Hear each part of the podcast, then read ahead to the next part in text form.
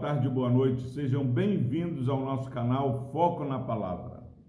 Palavra do Senhor, capítulo 8, versículo 4, diz o seguinte: a palavra do Senhor. No tocante à comida sacrificada a ídolos, sabemos que o ídolo de si mesmo nada é no mundo e que não há senão um só Deus. Graças a Deus pela sua preciosa palavra. Paulo tratando da questão das, da comida sacrificada a ídolos, se deveríamos, se o povo da época poderia comer ou não, ele começa agora a tratar sobre essas questões. E a pergunta era se teria problema comer carne sacrificada a ídolos.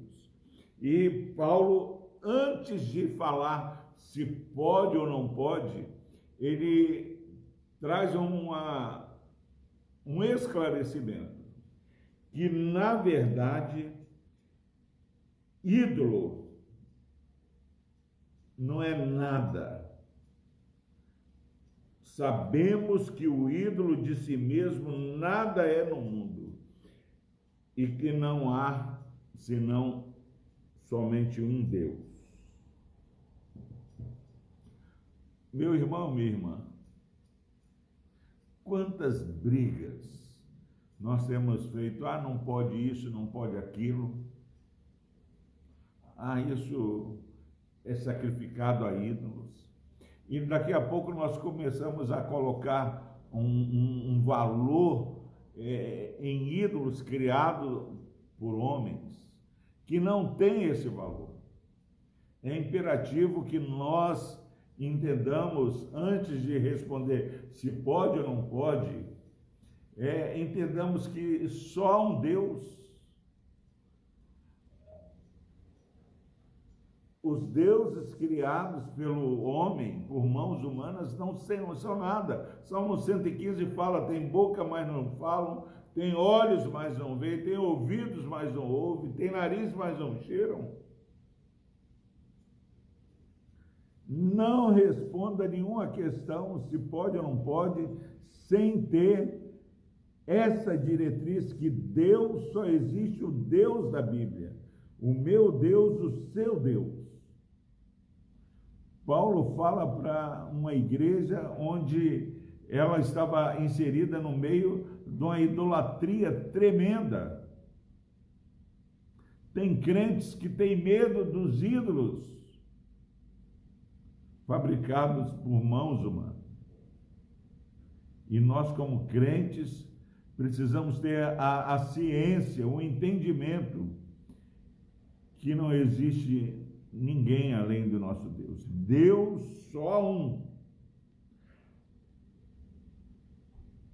E não há senão um só Deus. Será que eu e você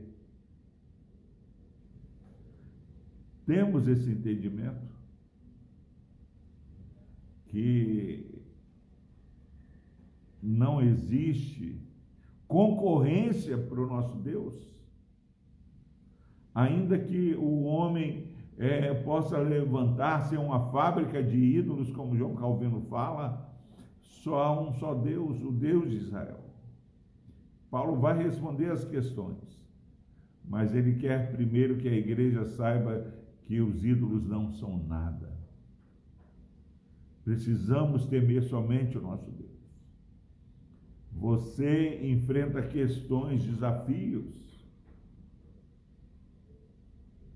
e muitas vezes tem um coração dividido, não tem um amor exclusivo a Deus, porque está deixando que coisas que não resolvem é, tome a primazia no seu coração mas há somente um Deus, o Deus vivo e verdadeiro.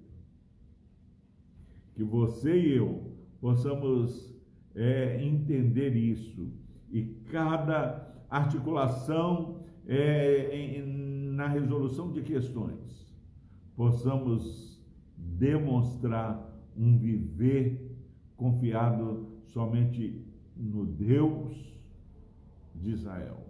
Deus vivo e verdadeiro, o Deus que é o meu Deus, o seu Deus, o Deus que transcende mas também é imanente que habita no meio de um povo contrito e quebrantado. Que Deus abençoe você. Celebre a, a sua fé no Deus verdadeiro.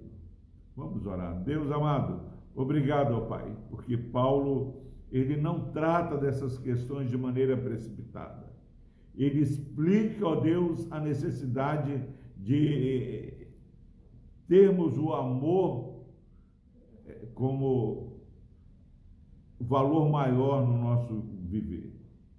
E esse amor sendo devotado ao Senhor.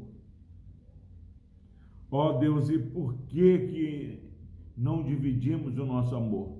Porque sabemos que só o Senhor é Deus. Ó Deus, ajuda-nos, ó Pai, a viver expressando, ó Pai, a nossa certeza de que não há outro Deus senão o Senhor. Por Cristo Jesus, ó Pai, que este irmão e essa irmã possa verdadeiramente, ó Pai, estar amando ao Senhor e que este amor faça parte, ó Pai, de nossas vidas. Que a nossa vida esteja imersa no amor do Senhor. Que as pessoas possam olhar para nós e perceber que nós amamos ao Senhor e amamos o nosso próximo. Por Cristo Jesus, ó Deus, nós oramos e agradecemos. Amém.